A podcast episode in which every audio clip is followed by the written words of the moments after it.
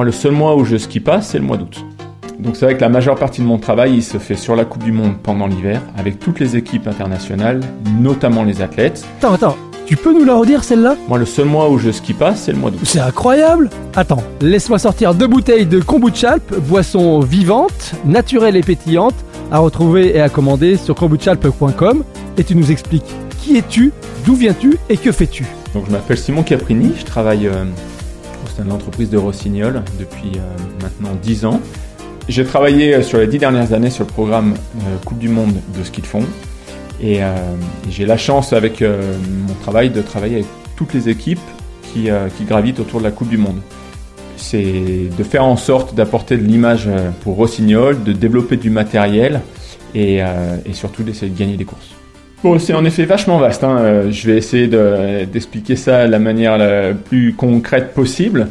Euh, donc c'est vrai que la majeure partie de mon travail, il se fait sur la Coupe du Monde pendant l'hiver, avec toutes les équipes internationales, notamment les athlètes.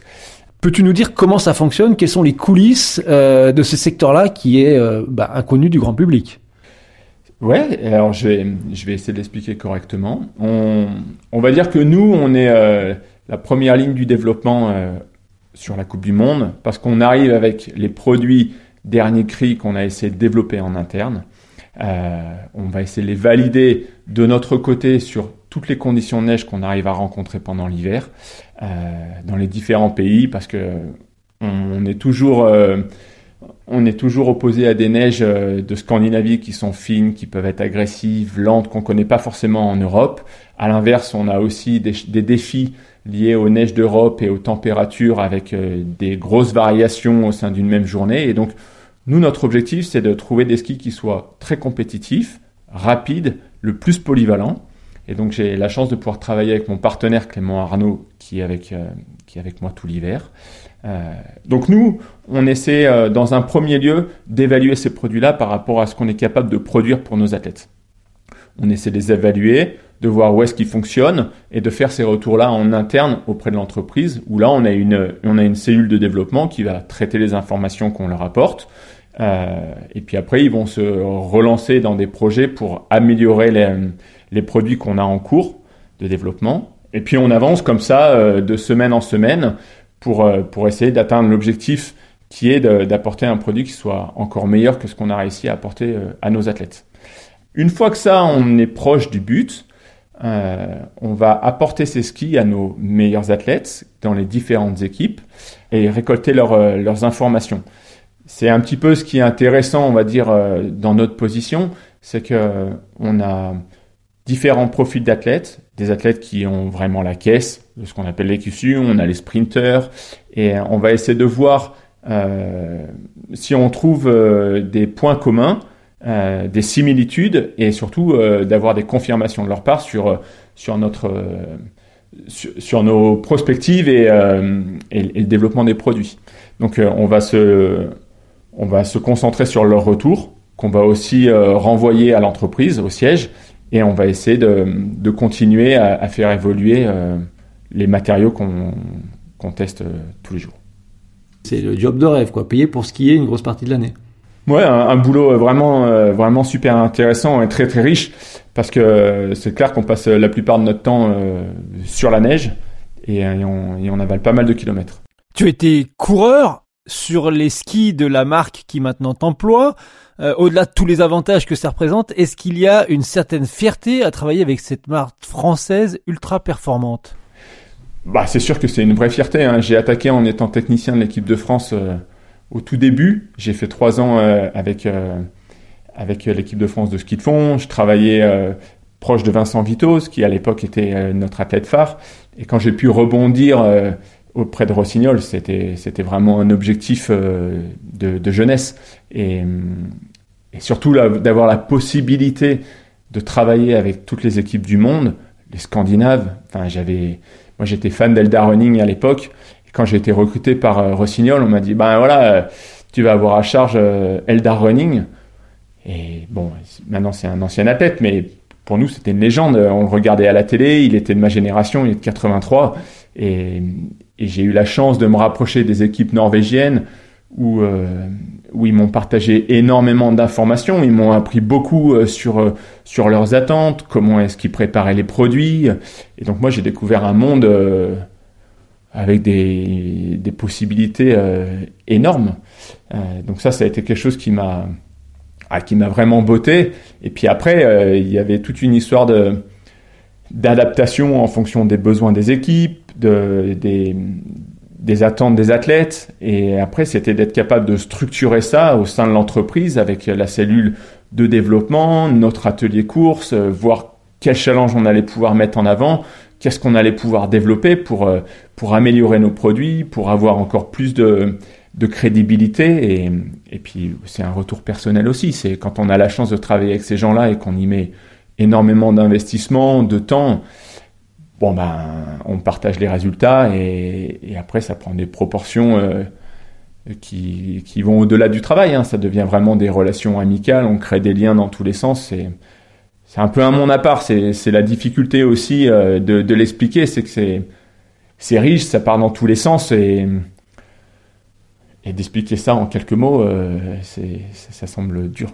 Tu viens de, lâcher le mot, hein, euh, la performance, le résultat. Donc tu as cité euh, gagner des courses en point numéro 2. Euh, c'est c'est le quotidien de ton, de ton travail, c'est et c'est la finalité, gagner des courses. Alors qu'est-ce que tu mets en œuvre concrètement pour amener ces athlètes sur le podium et sur la plus haute marche tant que possible? Ouais, moi très clairement mon objectif jusqu'ici c'était de gagner des courses, d'être le plus possible visible sur les podiums avec l'ensemble de mon équipe c'est assez rigolo parce que on, entend souvent parler des fédérations. On a l'équipe de France qui va, par exemple en biathlon, qui va lutter contre l'équipe de Norvège, qui va gagner, etc. Nous, en interne, dans notre position, avec notre métier, c'est mon équipe. moi, peu importe la nation, en fait, euh, j'ai une équipe rossignol, j'ai 40 athlètes à ma charge, et, euh, et avec cette équipe-là, j'essaie vraiment euh, de construire un lien qui soit fort euh, de trouver des athlètes qui, euh, qui adhèrent à nos produits et, et, et, surtout les écouter, être le plus proche, au plus proche de leurs besoins pour vraiment leur permettre de, de s'exprimer au, au, mieux sur, euh, sur la neige et donc de gagner.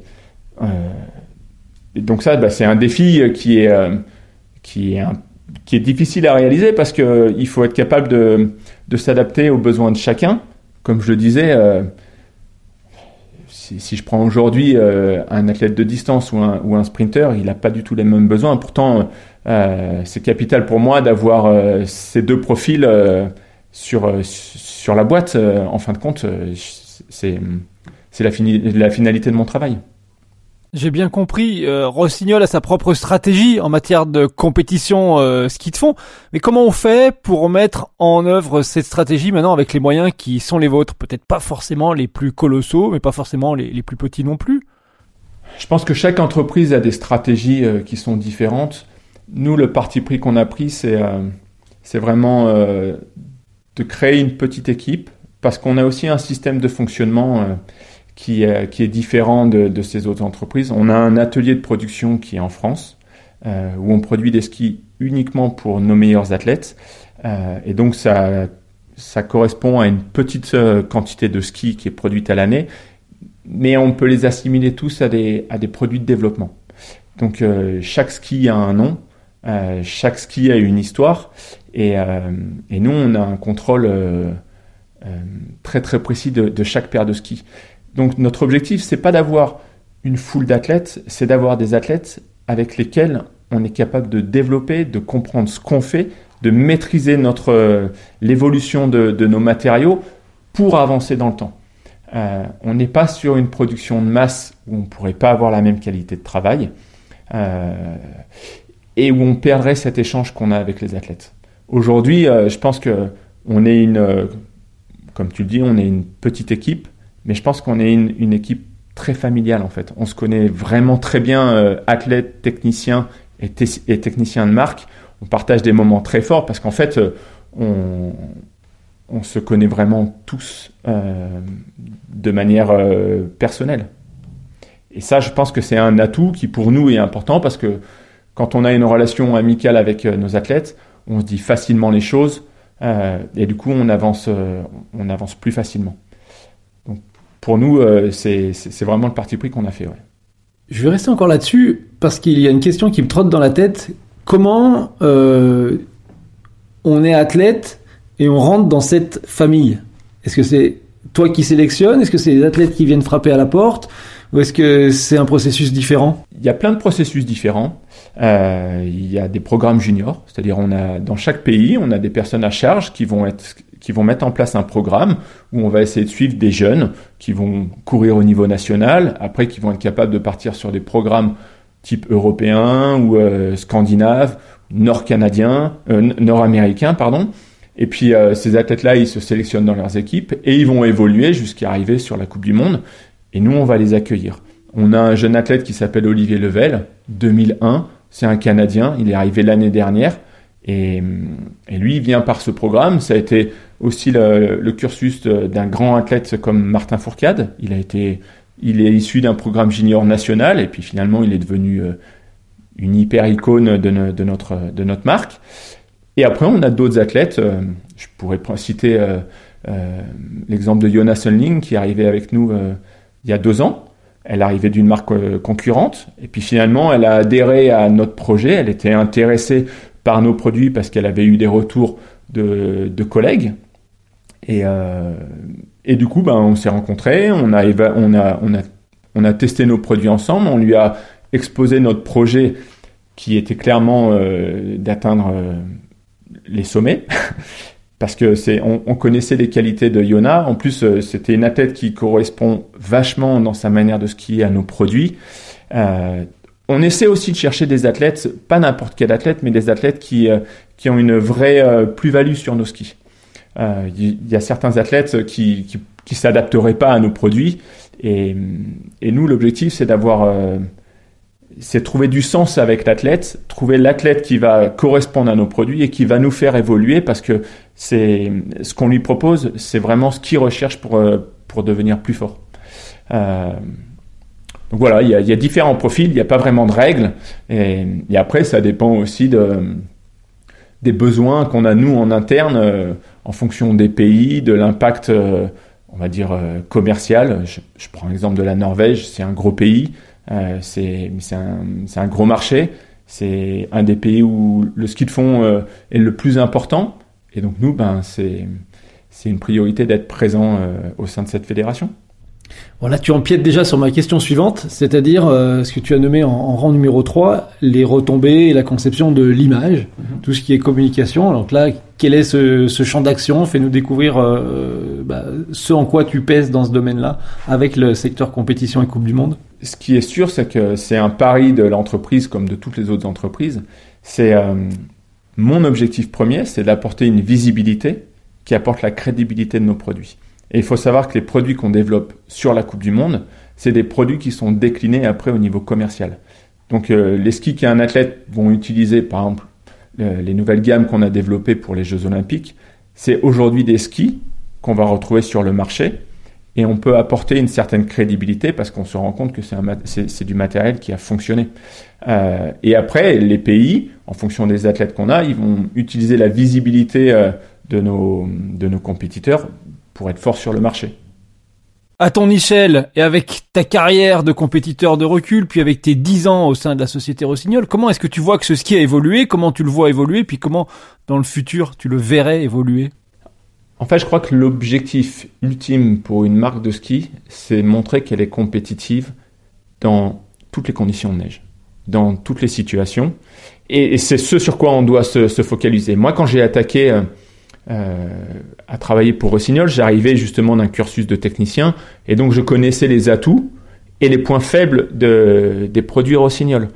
Euh, donc il a fallu que je, que je rentre euh, au sein de, de l'atelier, que je m'accoutume au système de fonctionnement. Mais après, euh, mon objectif, il a été d'être capable de développer les produits là où on était en difficulté. Et, et je dirais que sur 10 ans, ce qu'on a réussi à faire, c'est justement à trouver cette polyvalence qui fait que, ce soit dans des conditions de neige compacte, de neige molle, de neige froide, de neige mouillée, euh, aujourd'hui on a un ski qui est très compétitif et qui permet à nos athlètes de gagner. Euh, et surtout de, de, les mettre en confiance. Euh, la deuxième chose, c'est d'être lucide, clairvoyant et à l'écoute auprès des retours qu'on va avoir de nos athlètes, des équipes et, des besoins qu'ils ont pour pouvoir s'adapter. Et donc c'est être constamment euh, remettre en chose, en, remettre en cause constamment euh, nos produits et essayer de, de pousser nos limites pour, euh, pour les rendre plus accessibles encore. Je voudrais comprendre une chose dans le fonctionnement. Concrètement, je suis un athlète. Et ça marche comment? C'est toi qui me proposes une sélection de ski ou est-ce que je vais te voir et bah, tu m'ouvres une main en disant tiens bah voilà les paires sont là, choisis ce que tu veux? Alors concrètement, euh, l'objectif premier de notre euh, de nos missions avec Clément, c'est quand on se déplace sur la Coupe du Monde, euh, c'est d'aller auprès des équipes, d'aller auprès des techniciens. Et quand on a un jeune athlète qui arrive, on va on va prendre connaissance de son parc de ski. On va regarder ce qu'il utilise, les constructions qu'il utilise, quelle finition il va avoir sur ses skis. On va regarder dans la globalité comment est-ce que quel peut être le niveau de, son parc de ski. Et à partir de là, on va essayer de voir comment est-ce qu'on peut l'aider. Donc souvent, nous, sur le terrain, on teste énormément de ski. On fait, on va dire, entre 25 et ça nous est arrivé de faire 80 km sur une journée.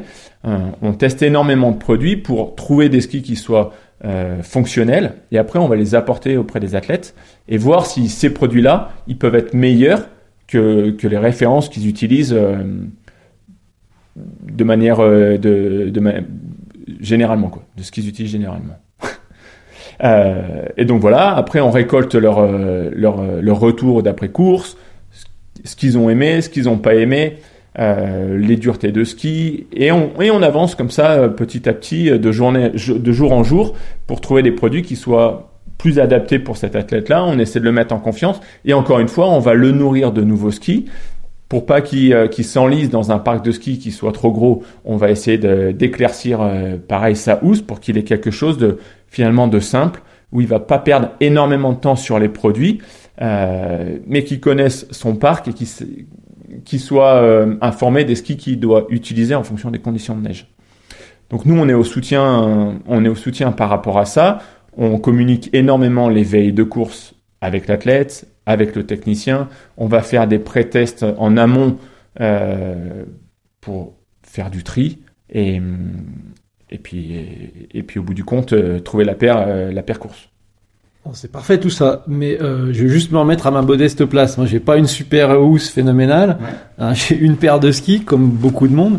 Euh, mais selon toi, aujourd'hui, euh, c'est quoi la bonne paire de skis, la paire de skis idéale qu'il faudrait avoir dans sa housse? S'il n'y en a qu'une seule à avoir Pour moi, le ski qui est important, c'est d'avoir un ski qui soit stable, sur lequel on puisse se relâcher, qui soit facile à patiner et qui puisse s'adapter à tous les profils de neige c'est des skis qu'on trouve euh, qu'on trouve facilement et je pense euh, dans dans, dans toute marque de ski. Après, c'est vraiment les caractéristiques, ce qu'on recherche. Euh, si on veut vraiment un ski qui soit très facile à patiner, qui ait aucun rendement pour pouvoir, on va dire, monter facilement, ou alors est-ce que c'est un ski qui a un peu plus de pêche, qui permet de, créer de l'accélération sous le pied, parce qu'on aime bien on, on, aime bien utiliser le déséquilibre, faire des pas tournants euh, dans les descentes, vraiment, euh, euh, ouais, ce qui est avec toujours un ressenti d'accélération sous le pied. Et ça, finalement, ça dépend, c'est propre à chacun. nous, après, sur la Coupe du Monde, c'est différent parce que on est à la recherche d'avoir le ski le plus performant et parfois, et notamment en ski de fond, ça se joue à la seconde. Et c'est pour ça qu'on a besoin d'avoir un parc de ski qui est beaucoup plus conséquent, euh, où on est très minutieux sur, euh, sur, la, sur la qualité du ski, parce que, parce que des fois, à deux secondes près, on passe de la deuxième à la quatrième place quand on veut jouer sur un podium et, et nous c'est pas notre objectif d'être quatrième. Euh, mais je vais profiter de tes, tes connaissances euh, pour revenir euh, aux, aux, préoccupations du fondeur euh, passionné qui skie toute la semaine euh, quand il peut et les week-ends. Est-ce que moi, avec mon ski, euh, qui est toujours une perte toute l'année, je peux faire évoluer sa glisse? Je pense notamment, alors bien sûr, on va penser au choix de farce, mais est-ce que je peux, par exemple, faire évoluer ma, ma structure entre une neige de début de saison qui va être peut-être un peu plus fine, froide, et une neige de fin de saison qui va être plus grossière et humide? Ouais, alors il y a, différentes possibilités euh, au niveau du matériel. La première, c'est en effet aller auprès d'un magasin spécialisé pour faire d'autres préparations euh, de semelles, donc on appelle ça des structures. Et donc là, on peut les adapter en fonction de nos besoins, que ce soit des neiges froides, on va dire de début de saison, ou des neiges de printemps, de fin de saison. Euh, la deuxième solution, c'est de s'équiper en structure manuelle. C'est des rouleaux qu'on va qu'on va utiliser euh, au contact de la semelle et donc qui va apporter un peu plus euh, une meilleure adaptation à la, neige. Et, euh, et puis après, bah, il y a évidemment tous les produits de glisse euh, qui vont, qui vont être aussi, qui, vont aussi s'adapter en fonction de, de, nos besoins. Après, au niveau du ski, il faut aussi savoir si on veut faire du ski classique, du ski de skating, il y a, tout ça hein, qui tourne autour, mais je pense que globalement, un, un, ski il a la capacité de pouvoir s'adapter à beaucoup, euh, à beaucoup de neige. C'est juste en termes de performance, évidemment, il y a des moments où on le sentira un peu plus poussif, un peu moins stable. Pour revenir davantage à ce qui fait ton métier, euh, comment aujourd'hui tu définirais les qualités d'un bon ski de fond? Bon, déjà, la, la priorité, c'est d'être vraiment vigilant aux différents matériaux qui, qui évoluent. Et un des critères premiers, c'est d'avoir un ski qui soit léger. Euh, la légèreté euh, dans notre sport, c'est une priorité. C'est de l'économie. On recherche. Je pense que le, qualificatif premier, c'est l'économie. Il faut savoir être économe pour pouvoir être rapide.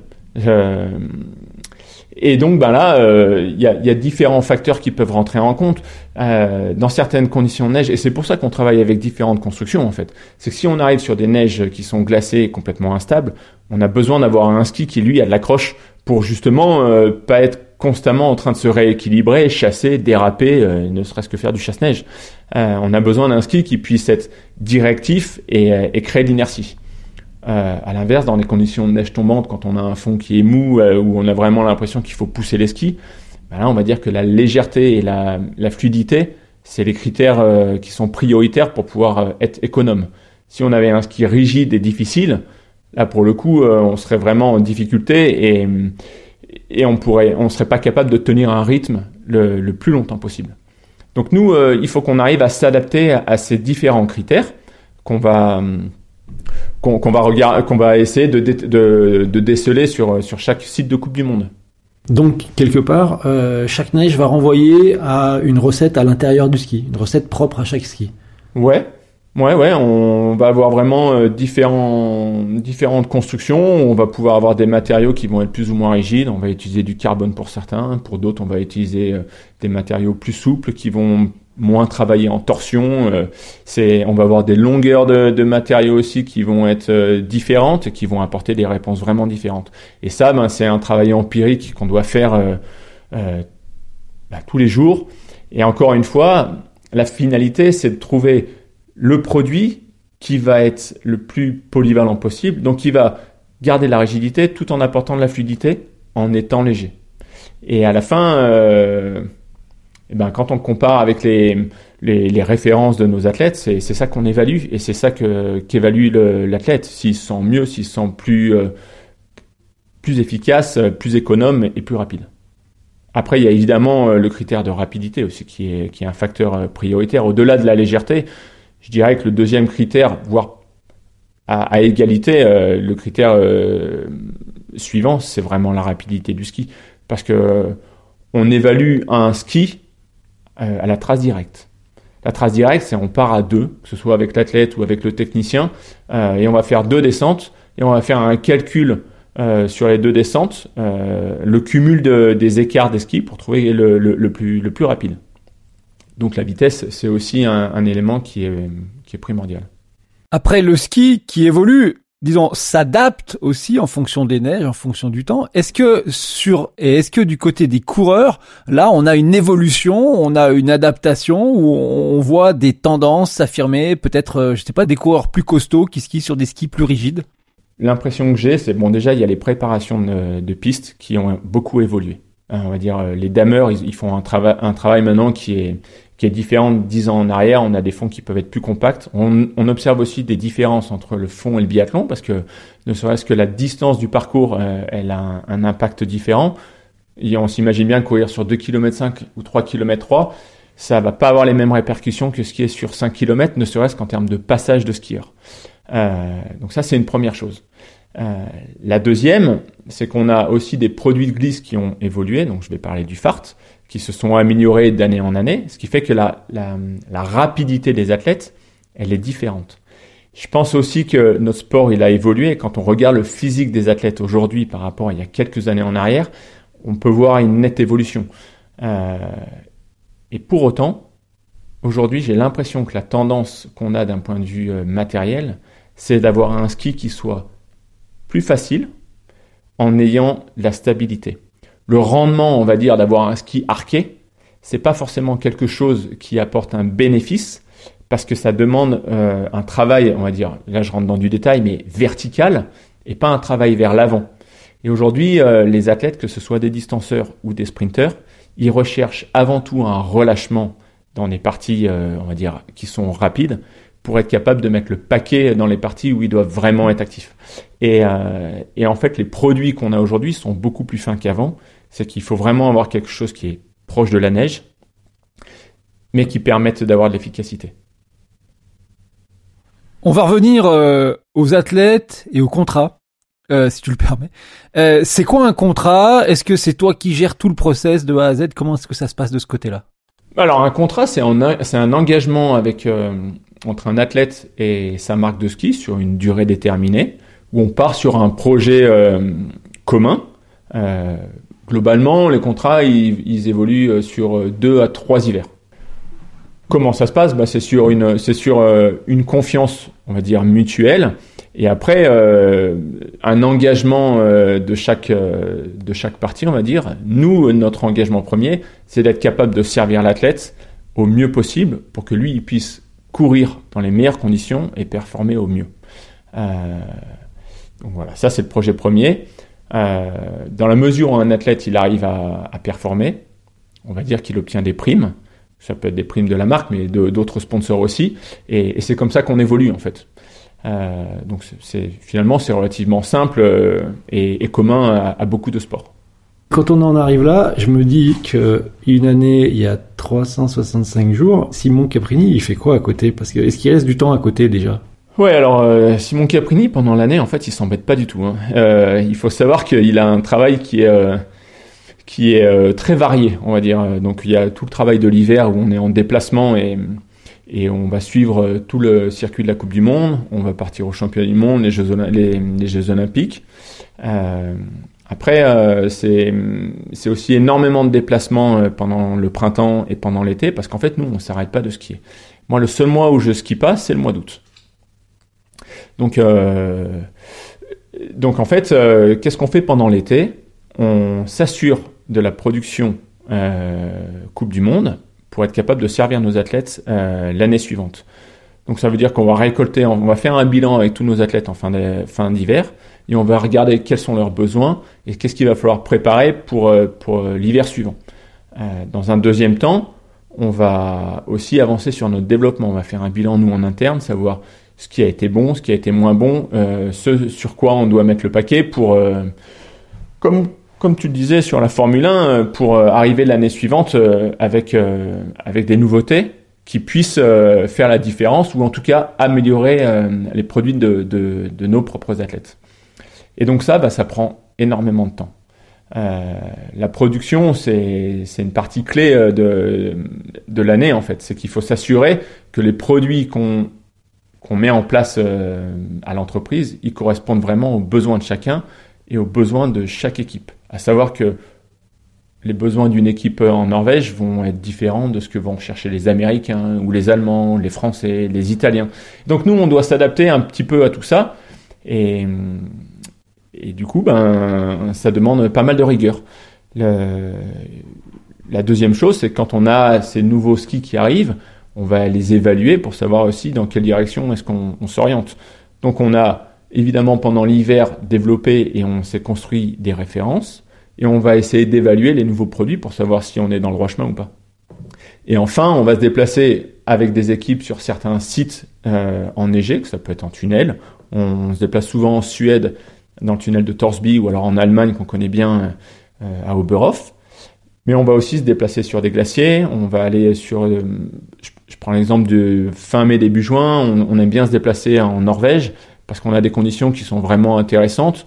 Euh, c'est un pays qui est rigoureux, du coup on a toujours un dameur qui va saler les pistes pour avoir des conditions qui sont le plus proches de ce qu'on peut retrouver pendant l'hiver. Et donc là, eh ben, on fait nos validations de produits, on évalue les skis avec les athlètes, on prend leur retour, voir si, euh, si on part dans la bonne direction, et en parallèle, on apporte toujours nos produits de développement pour avoir un coup d'avance sur les produits qu'on apportera dans 1, 2 ans ou 3 ans. Mais ce que je voulais dire, c'est que il y a 365 jours, tu en as fait 364 avec Rossignol, et le jour qui reste, que fais-tu notamment avec euh, ta famille? Ah, moi Mon temps personnel. Ah ben, j'essaie de le passer le, le plus possible avec euh, mes enfants. Comme à mon habitude, je passe beaucoup de temps dehors. Donc, euh, les passe-temps, euh, ça gravite autour de la montagne. Euh, entre le vélo, euh, on fait pas mal de marches, que j'ai deux enfants qui ont 7 et 9 ans.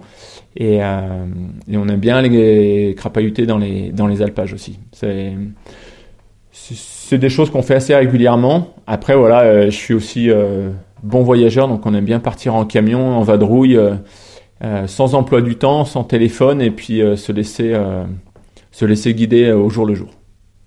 Je voudrais ouvrir une parenthèse sur une personne avec qui tu as tissé des liens particuliers. Euh, Alexander Bolchunov.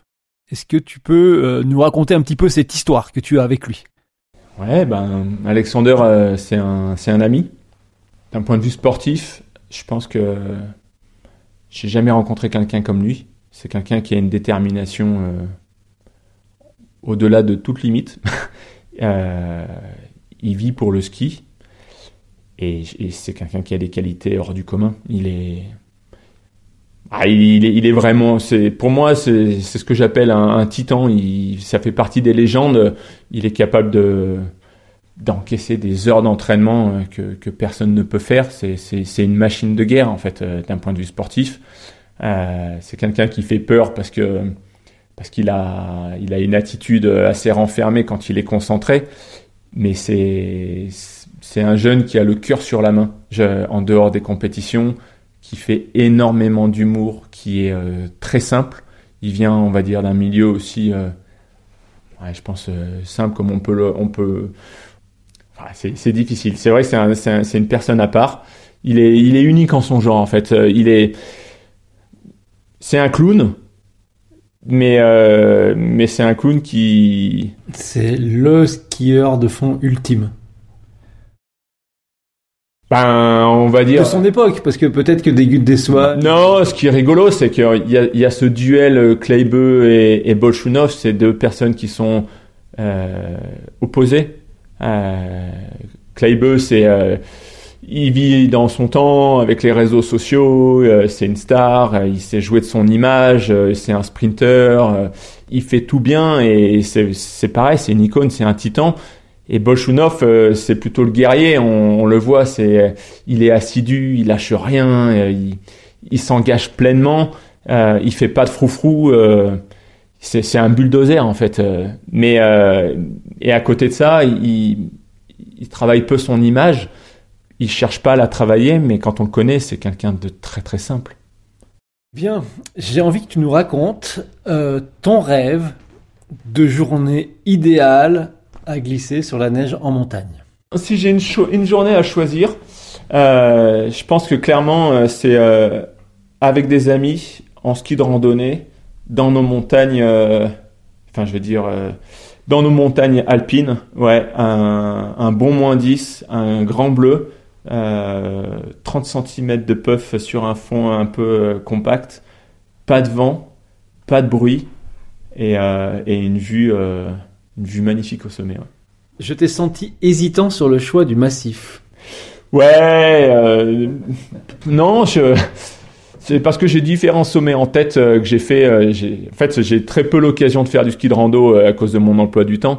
Mais euh, les deux, trois dernières sorties que je me suis fait, je me suis tellement régalé. euh, du coup, je, je réfléchissais euh, laquelle aurait pu être la meilleure. Mais euh, ouais, non, dans le Beaufortin, on a des choses qui sont vraiment super sympas. Ouais. Quelle anecdote pourrais-tu partager, non pas qu'avec nous, mais avec tous les auditeurs euh, qui nous écoutent de par le monde Une anecdote. Waouh. Non, euh, peut-être euh, celle qui m'a le plus touché. Euh, ça a été la victoire de Ivo Niskanen dans son pays en 2017 sur euh, les championnats du monde.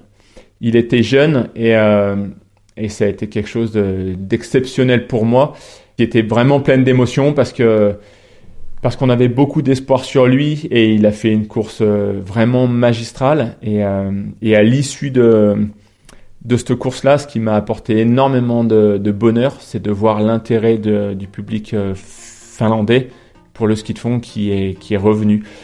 C'est un exemple qui est tout bête, mais euh, avant les championnats du monde de 2017, on avait les gradins euh, du stade de Lati qui étaient vides. Et après 2017, les gradins se sont remplis. Et moi, ça a été une grande fierté de, pouvoir participer à, à cette, ce nouvel élan du, du ski de fond en Finlande. C'était vraiment euh, l'envie de, des gens de, revenir dehors et de revoir les courses. Ça, j'ai trouvé ça magique. Puffcast, le premier podcast de la glisse sur neige en montagne, est à écouter, à réécouter et à partager depuis notre site internet www.puff.fr. Abonnez-vous aussi à Puffcast depuis votre plateforme d'écoute favorite et suivez-nous sur Instagram @puffcast. Et puis, puisqu'on nous le demande, oui, Puffcast peut répondre à vos demandes en matière de réalisation de projets audio. N'hésitez pas, cast.puff.fr. À très vite